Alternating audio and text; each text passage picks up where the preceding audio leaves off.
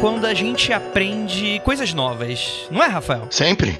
Todo dia que eu não aprender uma coisa nova, nem que seja um palavrão novo, é um dia desperdiçado. Você sabia que Kombi, o veículo, não é mais fabricado, imagino eu? Ela não, é deve um... ser, acho que ela voltou. Voltou? Voltou? Mas aquela clássica não, né? Aqui leva o pessoal ah, ali por preços módicos e que não é é, o cara pagou a barra, acho que acabaram. Exatamente. Mas a Kombi é uma abreviação do termo Combination Fahrzeug alemão. O quê?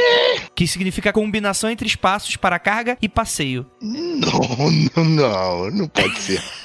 Aprendi agora com Daniel Baia no Twitter. E eu não acreditei. E sim, Kombi é uma abreviação do termo Combination Fahrzeug. Que provavelmente estou falando a pronúncia totalmente errada. Vou pedir para a Ju me ensinar alemão. Mas é isso aí, né? Vivendo e aprendendo. Eu tô besta que em alemão se fala combination como se fala em inglês. Eu vou te contar um segredo. Mas você já deve saber porque você leu muito Bernard Cornell. Mas o inglês tem muito alemão. Sim, mas, porra, secção e tal. Mas como, diz, como diz o Ariano Suassuna, alemão não fala, Rosna. Então... Olha aí, ó. Perdão aí pra todos os alemães. Rafael Jacaona, por favor. Estamos aqui com a novata aqui, a Jay. Jay, você aparece uma Kombi interespacial que te oferece para te levar para altos passeios. Você eu entra. Eu vou nela. Eu você entro vai? e vou embora. Claro. Nossa, vocês estão muito loucos. Ainda levo meus três cachorros junto. Olha aí, rapaz. Cara, não faz isso não. Você nunca viu aquele documentário, não? Marte Ataca? Dá ruim. Não, mas eu vou, vou tentar entrar em acordo com a galera. Porque hoje a gente vai falar sobre um caso bem interessante. E, cara, eu gosto muito desses casos brasileiros que eles são totalmente loucos, né? Eles são muito aleatórios, eles parecem muito aleatórios. E que eles são muito interessantes, né? Porque faz a gente conjecturar um pouco sobre a vida, o universo e tudo mais. Que a gente vai falar do caso Higgins, que é o, um caso bem underground aí do terreno brasileiro. Mas, como eu gosto de falar, cara, o Brasil, ele tem casos fantásticos de ufologia e a gente não conhece porque a gente é muito vira-lata. A gente, ah, rosa, rosa, rosa não é nada. Parada é os casos brasileiros de ufologia. E a gente vai saber mais um pouquinho do caso Higgins logo depois dos recadinhos. A gente já volta.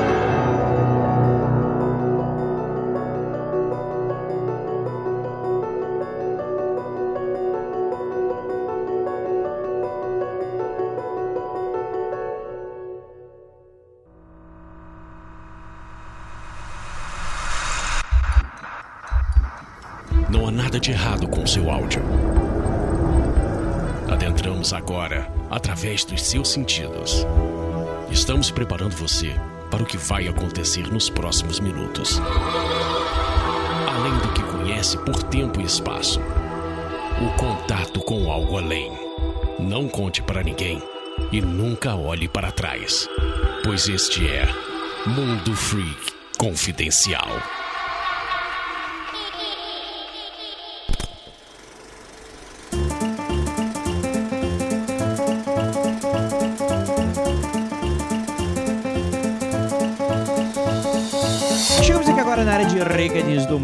Free Confidencial para mais uma dose de recadinhos para você que está escutando esse episódio que ficou maravilhoso e já voltamos para ele, só precisamos dar aqueles recadinhos básicos. Primeiramente, agradecer aos pauteiros que nos ajudaram na elaboração desta maravilhosa obra audiofônica que você está baixando aí no seu agregador, escutando aí pelo nosso site. Que lembrando a todos, é o mundofreak.com.br.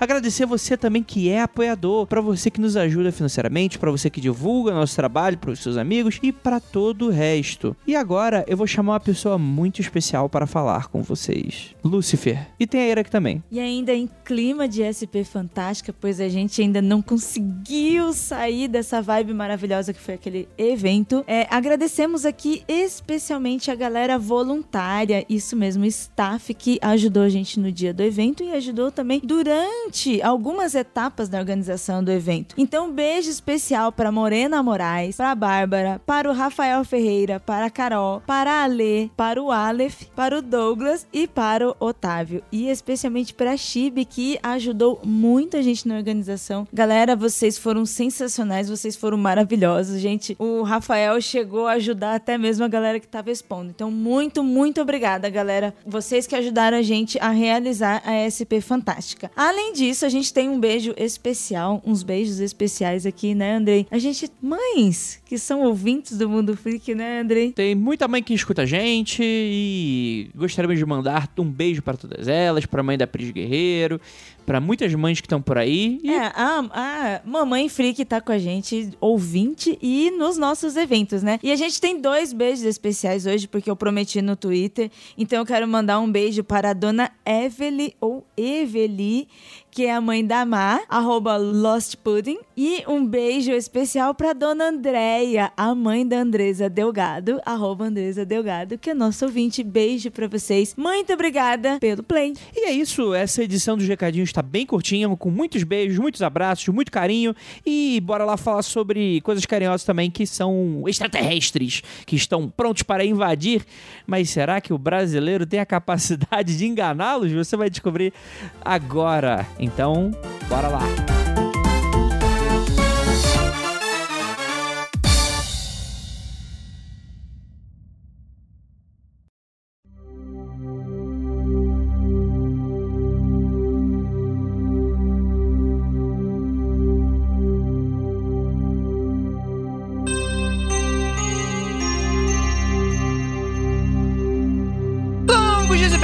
Noites, queridos ouvintes. Está começando mais um Mundo Free Confidencial. Eu sou Andrei Fernandes e hoje nós vamos debater, debulhar sobre caronas intergalácticas oferecidas de maneiras nem um pouco confiáveis. E para me ajudar temos aqui ele, nosso queridíssimo Rafael Jacaúna, professor de história. Olha, queridíssimo, queridíssimo, não tenho muita certeza não, mas estamos tempos aí. Cara, caronas espaciais deve ser muito legal. Lembra aí o clássico, né? Mochileiro das Galáxias.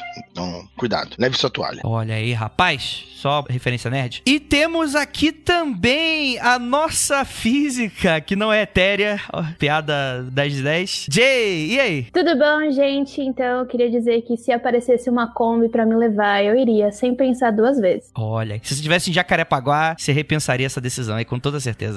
Bem provável. Olha só, se a, se a Jay gravar mais um programa no prazo de um mês, ela vai ter que entrar no, no grupo do, do- da equipe do Mundo Freak, né? Não promete essas coisas não, Rafael. Rafael prometeu, Opa, eu quero ver. Não, eu- Só se gravar mais um no prazo de um mês. Quem faz a, quem faz a Rafael, seleção, André. Eu já falei que eu não assino carteira e trabalho de ninguém. Aqui é tudo. Todo mundo tem que abrir empresa pra participar do Mundo Freak. Não temos vínculos empregatícios, fique bem claro aí pra ah, mas Polícia eu Federal. quero ser mandada pro RH, por favor. Ah, é? Tá bom. As pessoas não entraram e querem ser mandadas pro RH. Mas é é bom, é bom que já chega na vibe. Já chega na vibe. E, galera, hoje a gente vai falar sobre o caso de ufologia. O caso de ufologia brasileiro, que particularmente gosto demais. No dia 23 de julho de 1947, o agrimensor José C. Higgins e sua equipe realizava medições em um campo na localidade chamada de Colônia Goiobang, próximo à cidade de Campina do Amaral, lá no atual município de Pitanga, estado, interior do estado do Paraná. Inclusive, eu acho que não existe mais o município de Pitanga, acho que tem outro nome lá. Agora é a Camila. Não, aí, Rafael. Nossa, Rafael. Ué, eu ia fazer outra piada com, com campo de Higgins aí, mas eu deixei passar. É, Boson de Higgins. Olha aí, rapaz. É, Essa piada seria muito mais inteligente. Se eu fizesse física, seria mais engraçado. Então, mas ele tava lá com a galera, ele tava fazendo um trabalho de que é a agrimensura. Vocês sabem o que, que é isso? Deve ser medição de alguma coisa. Não é aqueles negócios que o pessoal fica medindo, tipo, topologia e etc. Vira e mexe, eu acho que é radar móvel, mas não é radar móvel. Ele só fazendo medição. É topografia, que tem aquele, aquelas camerazinhas, né? Com um tripézão Isso. alto e tal. Então, é mais ou menos isso. A agrimensura, a topografia tá dentro de agrimensura, mas é basicamente é, é o estudo dos espaços e das localidades. Então, tem muito a questão da geografia, dos locais. Pra você construir um prédio, você precisa contratar um agrimensor que vai te explicar se aquele prédio cai ou não, se afunda ou não. Inclusive na obra, tava participando da obra de um hospital e fizeram essas medições que eu não sabia que tinha esse nome. O cara errou. Fizeram o hospital 80 centímetros mais baixo que a rua. Puta merda! Nossa. É, foi engraçado. Porque eu vou ter que cavar tudo de novo. É bom por um lado, é ruim por outro. Eu vou citar outra coisa, na verdade. Vou citar a queridíssima cidade de Santos, né? Que a Jay pode falar até melhor que eu. É. Que os prédios estão afundando, né? Posso contar uma coisa? Pode.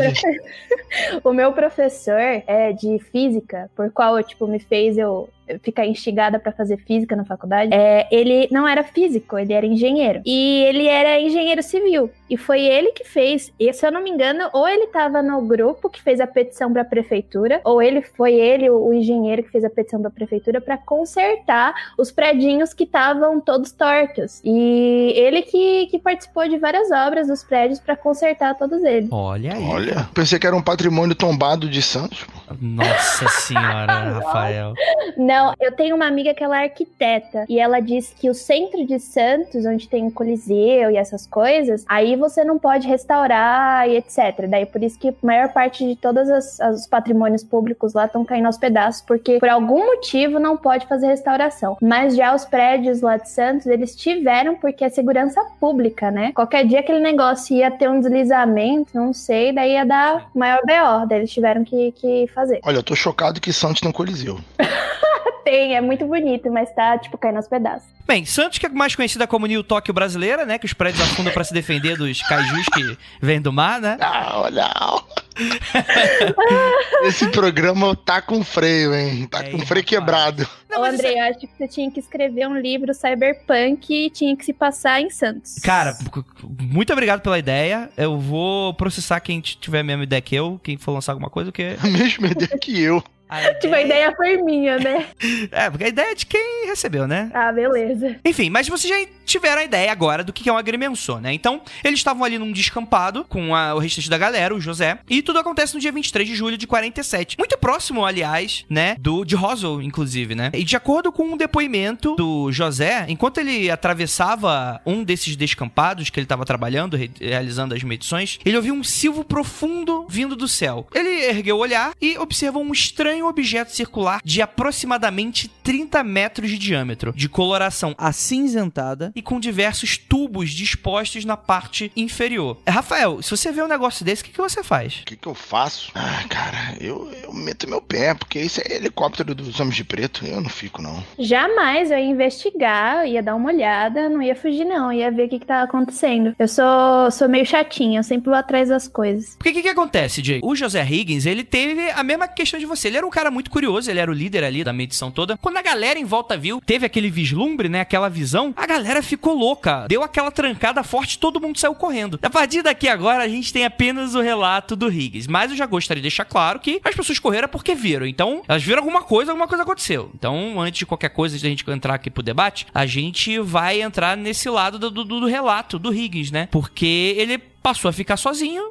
e ele se aproximou. E aí ele viu que o disco, né, que o objeto ele tava, ele tava descendo, ele foi descendo, descendo, descendo, descendo até ficar mais ou menos uns 30 metros de, de distância do solo. E ao pousar, o Higgins começou a fazer uma, umas certas medições, assim, estimou que a altura do objeto era de aproximadamente 5 metros. Ele viu que o objeto pa- aparentava ter uma é, janelinha onde ele viu a semblante, né, ali o- a sombra de dois seres cabeçudos. Ele ficou meio assim, mas ele continuou, se aproximou e tal. Ele percebeu que uma das sombras lá do interior da nave, ou do OVNI, ou do objeto, enfim, some. E logo depois uma porta se abre. Aí o, o Higgins ele consegue ver com mais detalhes todo o interior. E ele fala, nossa, legal e tal. E de dentro do objeto saem três seres. E a descrição dos seres é muito interessante, que ele cita como se ele estivesse usado- usando um macacão metalizado e que o macacão ele seria todo enchidinho, como se tivesse ali um tipo de ar por dentro, né? Como se fosse, sei lá, o bonecão do posto. Um astronauta. Tá, melhor, foi a melhor referência do que eu dei. E, enfim, eles eram tinham cabeças grandes, é, cinzentas, olhos bem arredondados e usavam o que ele diz ser uma mochilas metalizadas, segundo ele conseguiu interagir e tal. E houve essa interação. Cara, eu de verdade eu não sei se eu conseguiria ter uma reação dessas, cara. É algo muito insólito pra se manter são e, e- e razoável em uma situação dessas, né, cara? Você acha? Eu não acho muito, não. Eu acho que se fosse alguma coisa assim diferente, vinda de, de uma coisa que eu nunca tivesse contato, eu ia querer investigar, sim, pra saber, tentar algum tipo de, de relação. A gente tem aí o famoso contato de terceiro grau? É isso mesmo? Então, esse aqui, se eu não me engano, Eu acho que é o de terceiro grau, porque o de quarto grau é quando você já é abduzido, né? Ele não foi abduzido, eu acho. Ó, é possível observar os tripulantes do OVNI dentro e fora dele, sem que acha, no entanto, qualquer tipo de comunicação. Ah, não, então não é 3. Eu acho que é o 4. É o quarto grau. É, então, se ele teve comunicação. Ah, eu, eu tentaria algum tipo de comunicação, sim. sim, eu não fugiria. Mas veja só, eu tô falando de uma coisa hipotética, né? Uhum. Se tivesse na hora, não sei, a gente se comporta de tantos jeitos, Ah, de pois é, tantas né? formas, então, mas eu tentaria, pelo menos. Mas é, isso é interessante, que seria esse contato de quarto grau, porque houve essa comunicação, né? Os seres, eles conversavam entre si em uma língua desconhecida pro Higgins, né? Um deles apontou uma ferramenta, que era uma espécie de tubo que segurava na mão, e depois para a nave, como se o convidando para entrar no objeto. Deixa eu só falar uma coisinha. Por favor. Eu fui dar uma pesquisada porque eu achei interessante a descrição, né, do, dos extraterrestres que ele deu, que foi mais ou menos 2 metros de altura, com cabeças arredondadas, olhos grandes e redondos e sem pelos aparentes, salvo que tinha alguns cílios semelhantes aos dos humanos. Daí falou também que seus braços e pernas eram alongados e desproporcional ao tamanho. Eu fui dar uma olhada para ver se tem alguma classificação desses alienígenas. Eu achei, e são os famosos chamados arturianos,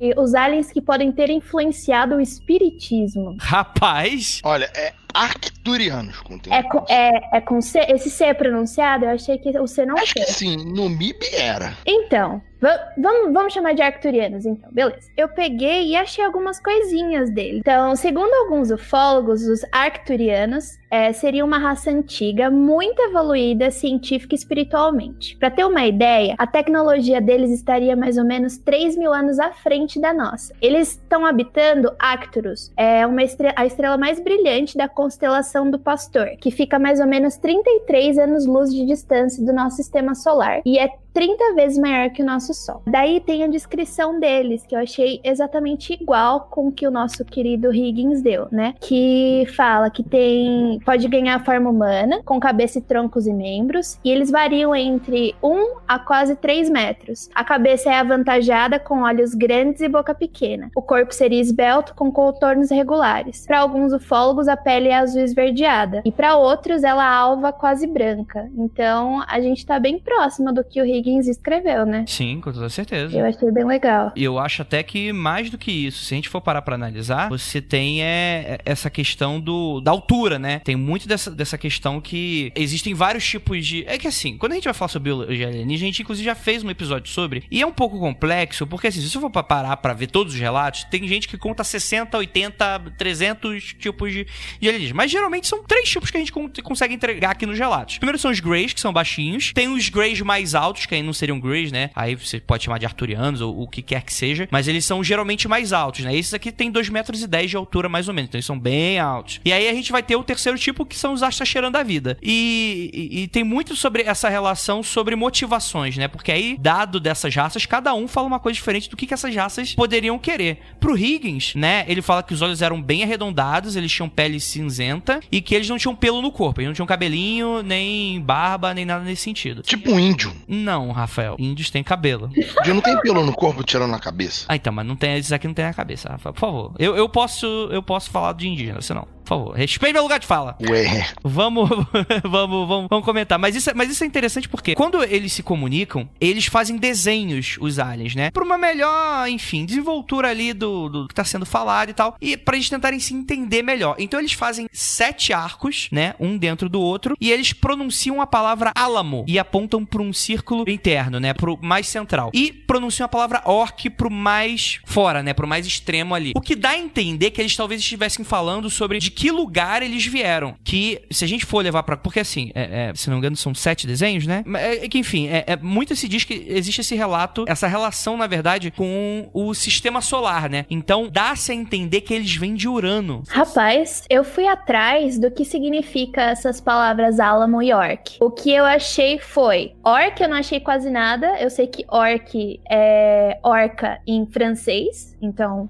não. E álamo é uma espécie de, de planta, né? Então faz um pouco mais de sentido, eu acho, ou não. Mas o orc eu não consegui achar de jeito nenhum. Sim, então. É, é que assim, eu não sei se a gente consegue fazer essas traduções, mas são palavras que existem na Terra, né? O que é muito estranho de você parar pra analisar que alguém de outro planeta tenham a repro- reprodução silábica e, e- enfim, de, de pronúncia mesmo, de algo parecido com a Terra. Eu acho isso meio bizarro. Mas vamos lembrar também que Urano, ele é um planeta gasoso, né? Ele é um planeta que contém hidrogênio e hélio como composição primária, ou seja, se existem formas de vida lá, não são da maneira, não é da maneira como a gente conhece. Né? Não deveriam ser físicas, talvez. Olha só, já que a Jay comentou um negócio bem interessante falando que esses alienígenas seriam aqueles do, da ufologia espiritual, coisa do gênero, tem algumas vertentes da ufologia mais espiritual. Ó, agora eu vou. Agora, o 20 agora se prepara que vai ter o 20 se matando aí. que dizem que outro que os planetas do sistema solar, né, que a maioria dos planetas do universo, não só do sistema solar, falando do sistema solar porque estamos aqui, são habitados em várias frequências diferentes por exemplo, Urano seria habitado também, em uma outra frequência. Ele teria. Eu realmente não entendo exatamente como funciona, praticamente acho que ninguém entende, mas ele teria essa, essa variação. Eles seriam diferentes em outras frequências, vibrariam de forma diferente e os aliens morariam nesses planetas também, assim como, como assim? Marte. Como assim? Pois é. diferentes? Eu não sei, Jay. A, a, a, palavra frequência aparece bastante nesses, nessas coisas e eu não sei como que eles dizem. É que frequência pode ser duas coisas coisas diferentes. Frequência a, a física mesmo ou frequência da quantidade de vezes que aparece? Não sei. Não, não, frequência no sentido físico frequência, vibração, fre, frequência de vibração. É, então, aí a gente vai começar a entrar nessas loucuras de. Assim, eu falo loucura no, no, num sentido não tão pejorativo assim. Porque aí a gente vai ter que levar, tirar um pouco, afastar um pouco do que a gente tá falando sobre ciência. Porque, ah, é, é frequência, energia e vibração. Geralmente, quando a pessoa tá falando frequência, energia e vibração, muito provavelmente ela não sabe o que é frequência, energia e vibração pra física científica, né? Pra ciência em si, né? Não tem a relação. Ela deve ter uma noçãozinha do que ela aprendeu na escola, gente. Hum, eu, eu, eu acredito, eu tenho fé na humanidade ainda. Duvido. Olha só, a maioria dessas explicações, por exemplo, cara, eu tava lembrando desse livro esses dias. Eu li um, um, uns. Eu tinha dois livros, eu não sei se tem ainda perdido aqui nas minhas coleções, de um tal de VM Rabulu. É um negócio, ó. Como é que é? VM Rabuloco? Rabulu. Rabulu, tá. É um livro desses antigos que falavam de Nibiru, coisa do gênero. E esse livro, pô, tem uns 15, 20 anos de lançamento, pelo menos. Pelo menos eu li ele tem uns 15 anos. E esse livro dizia justamente isso: que os outros planetas do sistema solar, eles são habitados. E descrevia nele como que eram os habitantes. Então, assim, eram coisas que, que eu lendo ficava incomodado. Eu lia por extrema curiosidade, mas eu, assim, é muito fora de qualquer tipo de caixa da, sanidade, digamos assim. É muito, é muito fora de qualquer lógica. É complicado. Então, se algum vinte souber explicar isso aí, pode colocar nos comentários mais ou menos, ou indicar algum local que a gente possa entender um pouco mais sobre isso, porque realmente é muito complicado e, e, a, e o assunto é muito extenso. Os caras dizem mesmo que esse, eles vieram. A, a, maioria dos aliens, inclusive, nesses pensamentos, são do próprio sistema solar. Sim. Esses planetas que são de outra vibração, que viajam e não sei o que, e vêm pra cá cá e nos visitam. Isso aí é livro de ficção, Rafael. Pois é, mas. Então, mas é, mas é porque aí a gente precisa separar algumas coisinhas, que é o seguinte: no início da ufologia, a gente tem o início do século XX aí, é, é, é mais do que natural, porque, por exemplo, teve um, um observador, agora eu, eu, esqueci o nome dele, mas foi, ele foi o cara que ele fez um telescópio e ele começou a observar Marte, e aí ele percebeu que tinha umas ranhuras ali que pareciam canais artificiais de Marte. E aí começou a ter um pouco dessa ideia de que existiam marcianos, ou seja, seres é, inteligentes de outro planeta e começou um pouco dessa febre. E aí, cara, eu tô falando do início do século XX, a gente tá falando aí sobre Guerra dos Mundos, invasão alienígena, aí começou um pouco dessa coisa da, da ficção, né? Poxa, o que, que tem do outro lado? A gente começou a vislumbrar essa possibilidade. Então quer dizer que se não existe apenas esse planeta, talvez exista a possibilidade de outros. Só que, obviamente, quando a gente tá falando sobre o início do século XX, a gente não tinha exatamente uma composição química desses planetas. Você não olhava pro planeta e você achava que não. Você achava que aquilo ali era algo muito parecido com a Terra, só que, sei lá, um pouquinho diferente. Marte era mais vermelhinho, porque tá mais próximo a gente consegue ver, e por aí vai e tal, né? Conforme a ufologia ela foi, enfim, se popularizando e a ciência começou a avançar, a gente começou a estudar mais esses planetas. E aí começou a ver que não tem como é, um ser parecido com a gente morar em, por exemplo, um planeta gasoso, né? Não teria como. E aí que começa um pouco, aí a gente vai começar a misturar com a década de 60, vai começar toda essa questão mais espiritualizada da coisa toda, começa a nascer um pouco dessa crença do Astacheran, começa a nascer um pouco dessa crença de, de misturar mesmo alienígenas com outras formas de vida então tem essa mistura. Então, se você for parar pra analisar, você fala, beleza, pra um espírito, seja ele de qual composição o espírito seja, ele não tem mais essa barreira física de morar num planeta gasoso. Então nada impediria um ser metafísico de morar em Urano, por exemplo. Então a gente vai sempre ba bater nessa barreira que fica bem nublada aí quando a gente vai falar sobre essa, essa ufologia mais espiritualizada e tal. Então acaba que tem muito dessa narrativa, né? Sim, é, é, ótimo resumo, Andrei. Eu não poderia ter feito com, com Olha. tão bem, com tão poucas palavras. Um dia, eu tô estudando, um dia eu quero fazer um episódio só sobre a história da ufologia, que eu acho muito legal. Eu vou fazer uma, uma micro correção do que você falou. Tu disse que a gente gravou um episódio sobre biologia alienígena. Não. A gente gravou um episódio sobre raças alienígenas. Sim, foi sobre tipologia, tem razão. Ó, já dá pra elaborar uma pauta aí. Olha aí, ó. Tem que chamar um biólogo, hein? Chama o Atila. Será que o Atila grava? Mas você tá falando do Atila real, ele vai dar uma matéria pra mim esse semestre, pra galera da física. Olha que legal, fala Ó, com ele. Já, já tem uma aproximação aí. ó. Olha aí, ó, tá vendo? Vamos falar. Será que ele faria essa loucura? Vamos ver como é que, como é que o, o sistema biológico dos extraterrestres funcionaria. É, a aula dele vai ser toda quinta-feira. Vou, vou colar lá, vou perguntar. Ô, Atila, você não tá afim de participar de um podcast obscuro? Obscuro. Obscuro. Olha aí, ó. Tá vendo? A, a Jay tá cada vez mais distante de participar do grupo oficial da equipe, falando desse jeito do mundo frio. Caraca, eu tô tentando. Já te dei dica de como fazer um, um livro novo. O Atila pra falar aqui. Daí eu tô ficando cada dia mais distante. Nossa, magoou meu coração desse jeito. Chamou, tu chamou o podcast de obscuro. O Andrei ficou incomodado agora.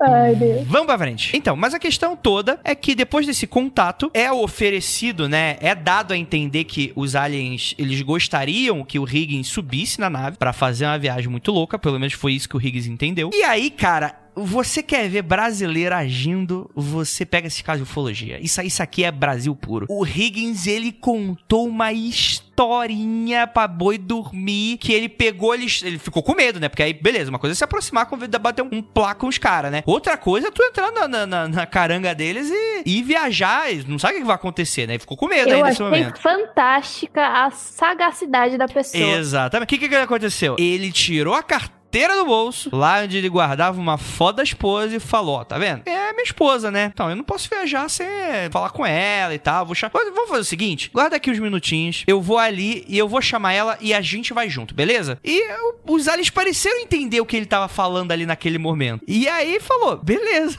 né? E foi aí que o Rick se esconde no mato e é isso.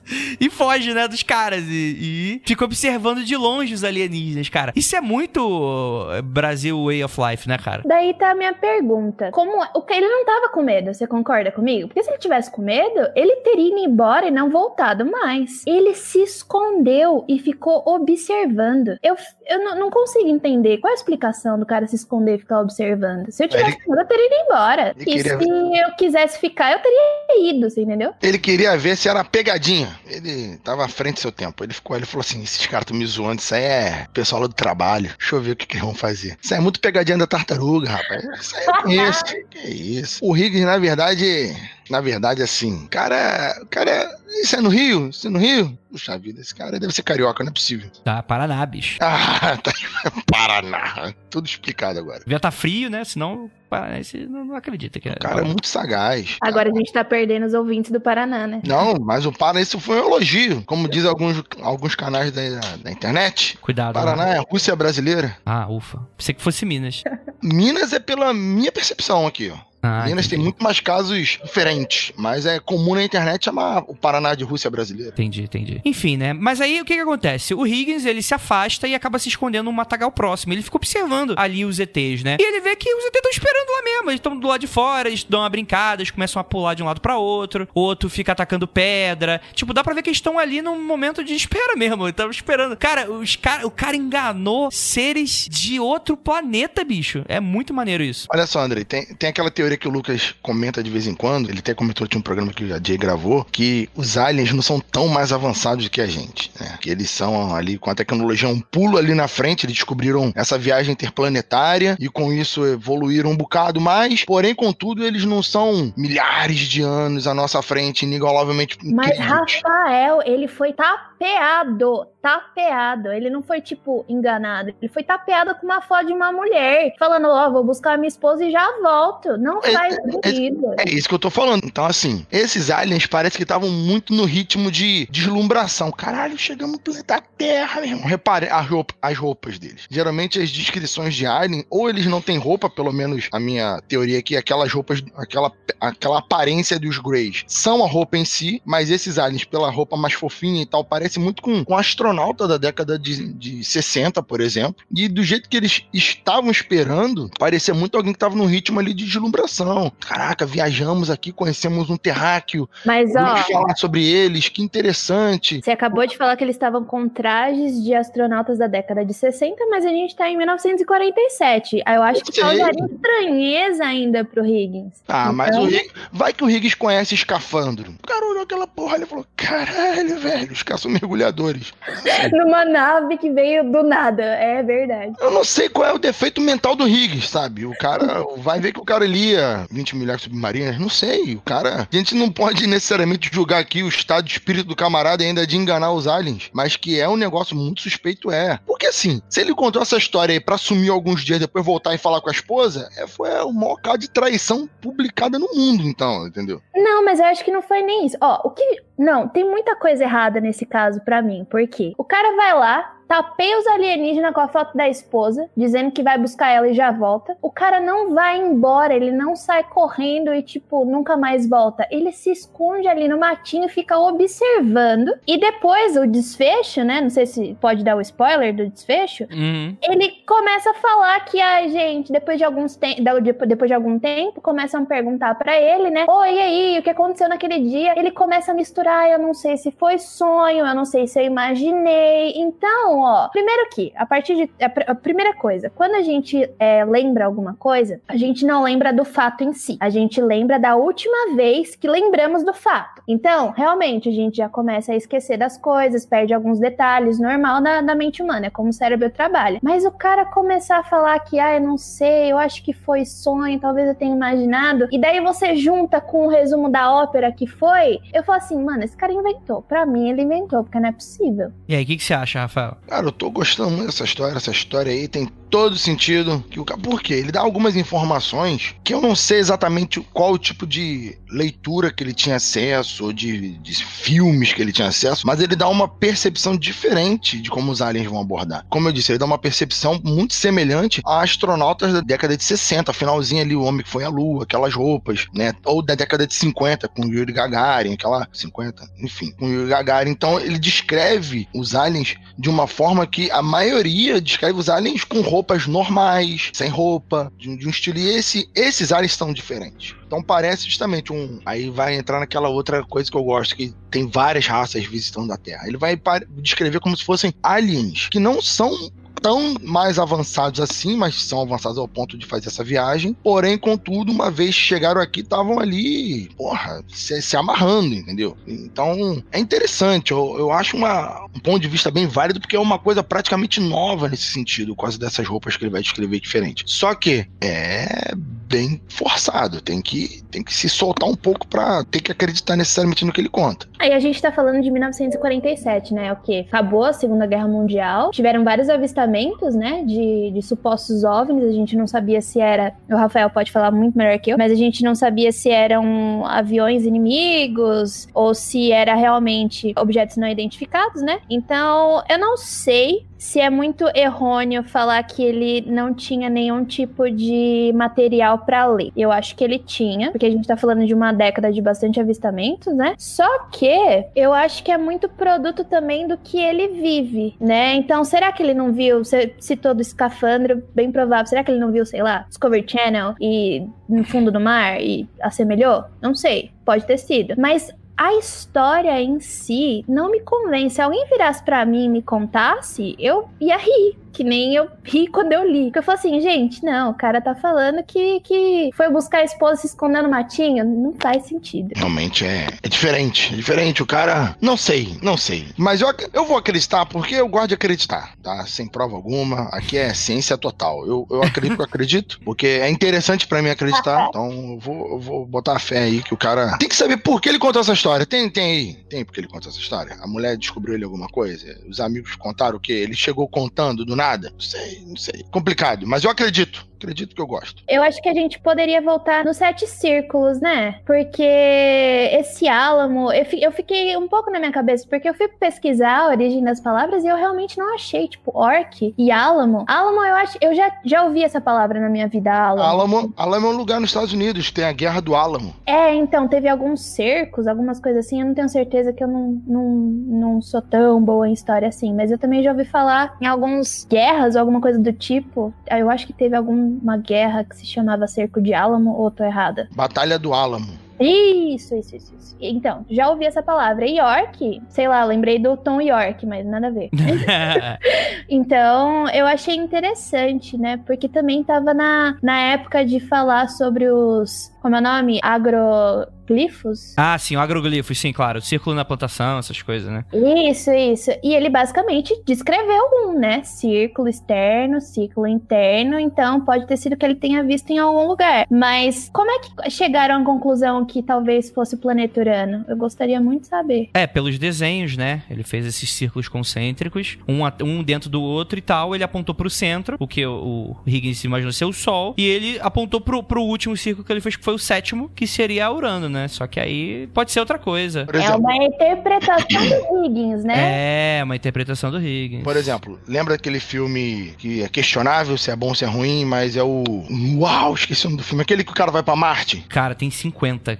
Não, não, não, sim. Ah, deixa eu- que, que ele salta igual uma pulga. Hum. Da Disney. Ah, tá, tá, tá. Princesa, é a Princesa de Marte no original. E o nome do filme é o John Carter. John Carter. No filme John Carter, ele vai explicar, a mulher vai explicar pra ele que ele tá em Marte, justamente fazendo exatamente isso. Vão fazer, se- vão fazer nove círculos, oito círculos, acho que nove, e ela vai falar o nome do terceiro círculo, que seria referente à Terra, no, e ele vai fazer o quarto círculo, que, que é Marte tal. E o cara, oh, meu Deus, estou, estou em Marte, então. Então foi mais ou menos a mesma coisa. É por isso que é uma dedução até fácil, eu acho. Se tu faz nove círculos, o do meio é o álamo, é o centro, e o sétimo você aponta, você tá referindo-se de onde você veio. A não ser que o cara estivesse fazendo uma referência a algo muito maior, ele tá fazendo círculos na Via Láctea, como se a Via Láctea tivesse círculos, que, que não tem. Aí ele viria do sétimo. Então é, é interpretativo. Com essa informação, qualquer um pode interpretar e talvez achar que é a mesma coisa. Então, eu fui, enquanto eu tava olhando sobre os arcturianos, eu fui dar uma olhada e eles usam alguns códigos, né, entre eles. E tem alguns que são círculos, mas eles parecem mais mandalas, basicamente. Eu tô aqui olhando pra eles. Tem um que parece um dodecágono, eles são formas bem geométricas mesmo. É, mas nenhum parecido com a com a descrição do do Higgins, mas olha, eles usam muita coisa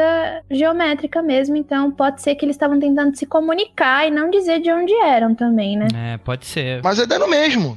Você se comunicar dizendo de onde é ou só se comunicar. Não, não dá no mesmo. Comunicar às vezes era a linguagem, é a linguagem que estão usando. E aí não, não entendeu, sei lá. Podia estar falando, olha, é que nem aquele filme A Chegada, né? O pessoal tomou vários tapas pra entender o que, que eles estavam. O filme basicamente é sobre linguagem, né? Sim, mas o que eu quero dizer é que se você tá tentando explicar de onde você é, isso é uma forma de comunicação. Mas e se ele não estava tentando explicar de onde ele era? E sim falando, olha, entra aí nessa nave, senão a gente vai te pegar no tapa. É, e ele ficou com medo. Ele fica com receio, porque quando é colocado, quando dá a entender que eles querem que ele entre na nave, que assim, os aliens não falaram, entre por favor na minha nave, deu a entender. Ou seja, podia ser tudo que- na cabeça dele. Podia falar, pô, legal, vamos aqui dar um, jogar uma pedra, fazer a competição de jogar pedra no rio, fazer a competição, sei lá, quem joga pedra mais longe. Podia ser algo desse sentido. Bem, o cara não entendeu. Mas o que, que aconteceu? A maneira como eram três aliens, todos eles tinham dois, mais de dois metros de altura, maiores que, que o cara. Então, assim, é. O cara deu aquela trancadinha, né? E aí foi, foi nessa questão que ele, enfim, que ele caiu fora. Então, assim, e- ele tava dando a entender que ele entendeu que os aliens não estavam exatamente perguntando o que ele queria. É- era essa a questão. Olha só, eu fui um pouquinho mais a fundo e eu achei aqui códigos arcturianos. Decifrando os códigos. Eita, agora sim. É assim que eu gosto, quando a pessoa mais cética é a pessoa que vai mais longe. Eu gosto disso. Não, mas presta atenção. Vocês estão me contando a história. Eu preciso ir atrás dos fatos pra ver se faz algum sentido. Por isso que Claro. quando eu li a pauta, eu falei assim: vamos ver se essa, essa morfologia aí de alienígena cabe com alguma coisa. Daí eu caí nos arcturianos. Eu, hum, legal. Fui ler sobre eles. Eu, hum, faz pouco de sentido o que, que esse cara tá falando aí. Daí eu fui um pouco mais a. fu- calma. Da história. Eu não estou falando que a história é verídica. Calma. Ó, ó. Depois que eu Mas- entendi. Mas daí a gente vai na Deep Web, obviamente, pra ver se acha alguma coisa. Eu acabei de achar. Então vamos lá. Como eu falei, eu achei vários códigos deles. Pra mim, vendo, parece muito com geometria sagrada, acho, não tenho certeza. A grosso modo, parece umas mandalas. Conforme eu fui vendo os outros códigos, eles me parecem é, com enneagramas, com dodecágonos, essas coisas. São, são imagens geométricas um pouco complexas, né? Daí eu cheguei aqui no final desse site e ele tá falando assim. O site se chama arcturianos.com.br. Arcturianos, os mestres da tecnologia da luz. Eita. Exato. Decifrando os códigos. Esses códigos surgiram a partir de um pesquisador dos círculos das plantações, crop circles, ou agroglifos, chamados por Genosh. Eu acho que é assim que fala o nome dele. Os agroglifos contêm diferentes códigos com uma influência específica para nossa mente inconsciente. Hã? Influência específica para a nossa mente inconsciente? O cara tá claramente tentando inflar o texto com palavras bonitas que não fazem sentido nenhum, né? Gerador de Lero Lero. Nada, cara, que isso? Isso aí ele tá dizendo que a mente consciente é aquela mente que. Qual é o nome daquele. Daquela comunicação que passa no cinema. Que o pessoal diz que passa no cinema pra beber mais Coca-Cola. Pô, esqueci É disso. o mensagem subliminar. Isso, mensagem subliminar, mens- comunicação com a sua mente inconsciente, pô. Oh, que isso? Tá, tá bom. Tá bom. É, contatado pelos Arcturi... Hã? Contatado pelos Arcturianos desde 2003, Genosh começou a desenvolver um trabalho gráfico com as mandalas, ó, não tava tão errada, com as mandalas dos agroglifos, onde os- as reproduziu dentro de padrões gráficos áureos da geometria sagrada da flor da vida. Eita. A atuação dessas mandalas se processa através de frequências de luz. Ó, então calma, deixa eu falar uma coisa que sobre padrões gráficos áureos. Eu entendo um pouquinho por quê. Eu achei um arquiteto espanhol que ele ficou aficionado sobre a sequência de Fibonacci. Sim. Então ele ficou maravilhado. E ele falou assim: Nossa, porque vamos ver a proporção áurea, então quer dizer que todos as- os objetos geométricos dá pra desenhar na proporção áurea seguindo a sequência de Fibonacci. Legal. O cara, ele ficou tão obcecado que ele começou a desenhar, tipo, tudo que ele podia no padrão, na sequência de Fibonacci. E eu tenho tatuado no meu braço ah, um dodecágono na proporção áurea. E é muito bonito. Por isso que eu, tipo, falei assim, gente, não tá tão absurdo esses desenhos, né? Só que daí eu não sei o que quer dizer reproduziu dentro de padrões gráficos áureos da geometria sagrada da flor da vida. Hum, geometria sagrada da flor da vida, eu não sei o que que é, gente. Ninguém sabe.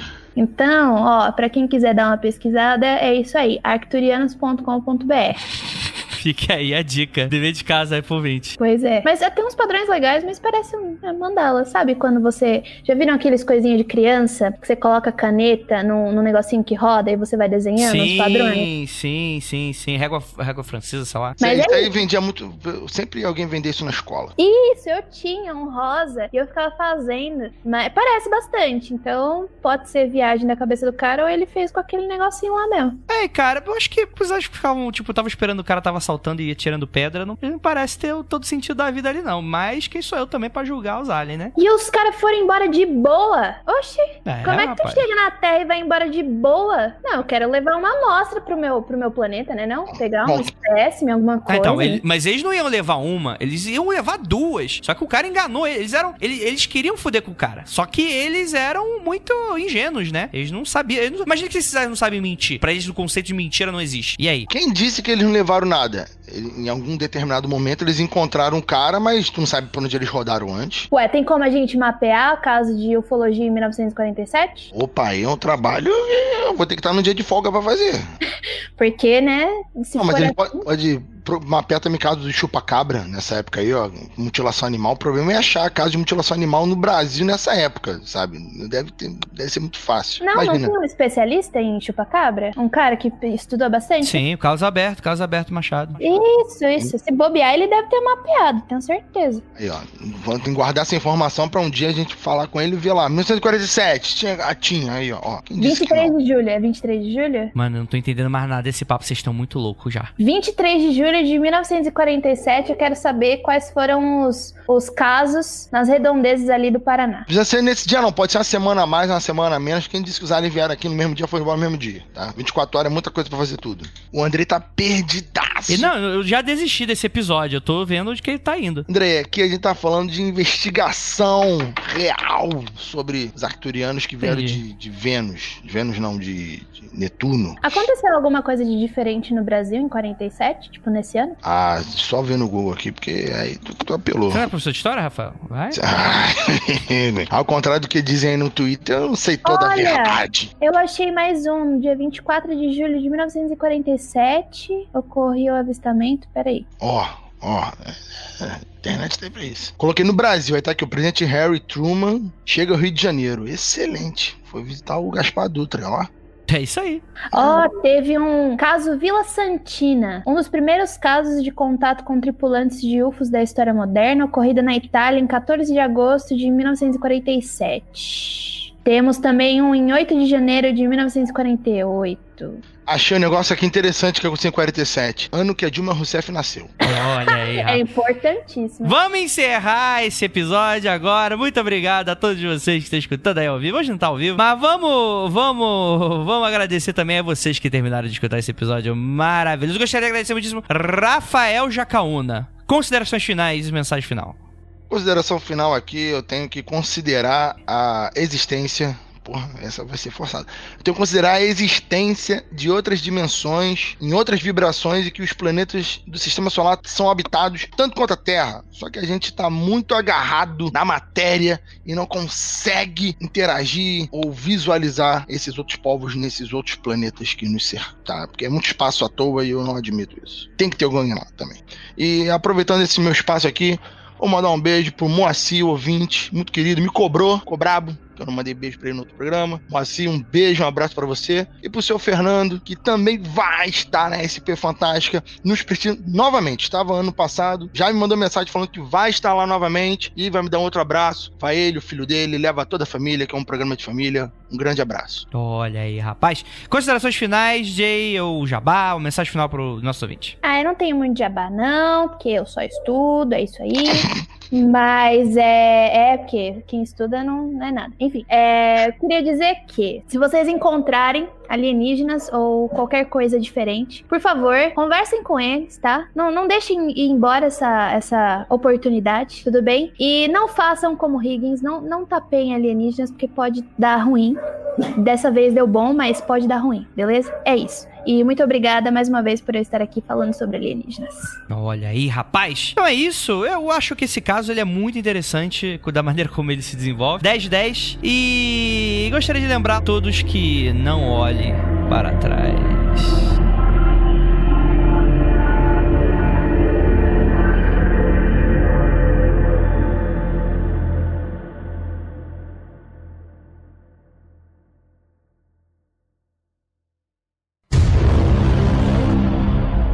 Verdade, você usa Linux esses programas aí. É, então, eu não tenho, tipo, nada no meu computador, nada instalado. Tá, mas as pessoas estão escutando você cantar Xuxa. Fala pra ela que tá linda. Ah, o André falou que tá ó, lindo, quer você no evento assim. Tá ótimo. Tá que pariu. Ela falou, André, que o repertório dela é completo. Ô, Opa, louco. isso, aí, isso é o mínimo que eu espero da Tabata. Inclusive, transmite elogio pra ela que as capas, os- as artes que ela tá fazendo do ponto G estão fantásticas. Ah, bicha em É cima. ela que tá fazendo? A, a capa, eu não sei se ela já começou a fazer as capas, mas eu vi o, o marcador de página e ficou muito bom. Nossa, esse marcador de página, André, eu sofro. A bicha faz, eu, tá lindo. Não, a Ira não vai gostar, não. O Andrei vai dizer que tá feio. Eu vou melhorar. Ela Porra, vai melhorar bicho. alguma coisa. Tá bonito? Tá, Peraí, peraí, tá eu vou pegar lindo. meu celular e já volto, rapidinho. Não tá lindo, não. Tem que melhorar alguma coisa aqui. Meu amor, tá lindo. Não sei se tá bonito, não. Deixa eu melhorar de novo. Aí eu, Nossa, tô tá falando na cara. maravilhoso. Ah, tá muito bonito mesmo. Mas ela, ela confia muito na sua opinião. Ah, ela, é? não, ela não é muito de confiar, de, de não, mas ela é muito fã do seu trabalho, acha seus, seus desenhos muito bonitos. Porra, eu sou do- me acho um designer tão medíocre, cara. Tô tô todo tempo fora da área. Aí ela, nossa, o Andrei faz tão bonito. Aí Foi pra ela, ó, quem faz a capa do Mundo Fica não é o Andrei, não. Ela, não é o Andrei? Eu falei, não, é o Cláudio, você Não. deve conhecer no evento. Vai, vai conhecendo o evento, sim. As capas dele são bem maneiras também. Uhum. O cara é brabo. É, não, Vocês são muito artistas. Vai me É um enterrar na areia? Não, não, vou atolar. Tô ficando Exatamente. atoladinha, tô ficando atoladinha. Temos aqui o novo Lucas. Olha aí, ó. Não, não, E com toda certeza isso não foi um elogio. não. Definitivamente não foi. Vamos lá então, gente. É, inclusive o Lucas não tá aqui porque foi tá levando a sogrinha e o sogrão, os chineses, numa aventura. O cara tá É, rodando meio Estados Unidos e Exato. cozinhando no, no caminho. De- Podia fazer um, um- uma sequência Mundo Freak especial, ufologia paranormal. Ia ser um. Puta que pariu, ia ser uns programas, ó, galera, ia se amarrar, ia ser uma loucura sequenciada, meu irmão. Porra, Cara, eu tenho absoluta certeza que todo mundo ia sair ofendido.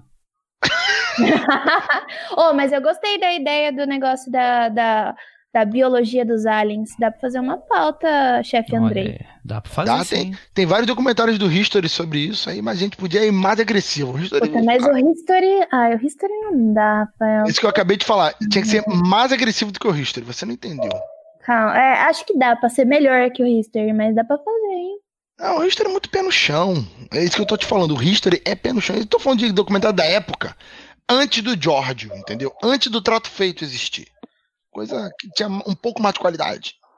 Um pouco mais de qualidade. Vou, vou ver se, se eu, eu faço. Eu consigo fazer essa pauta em paralelo aí.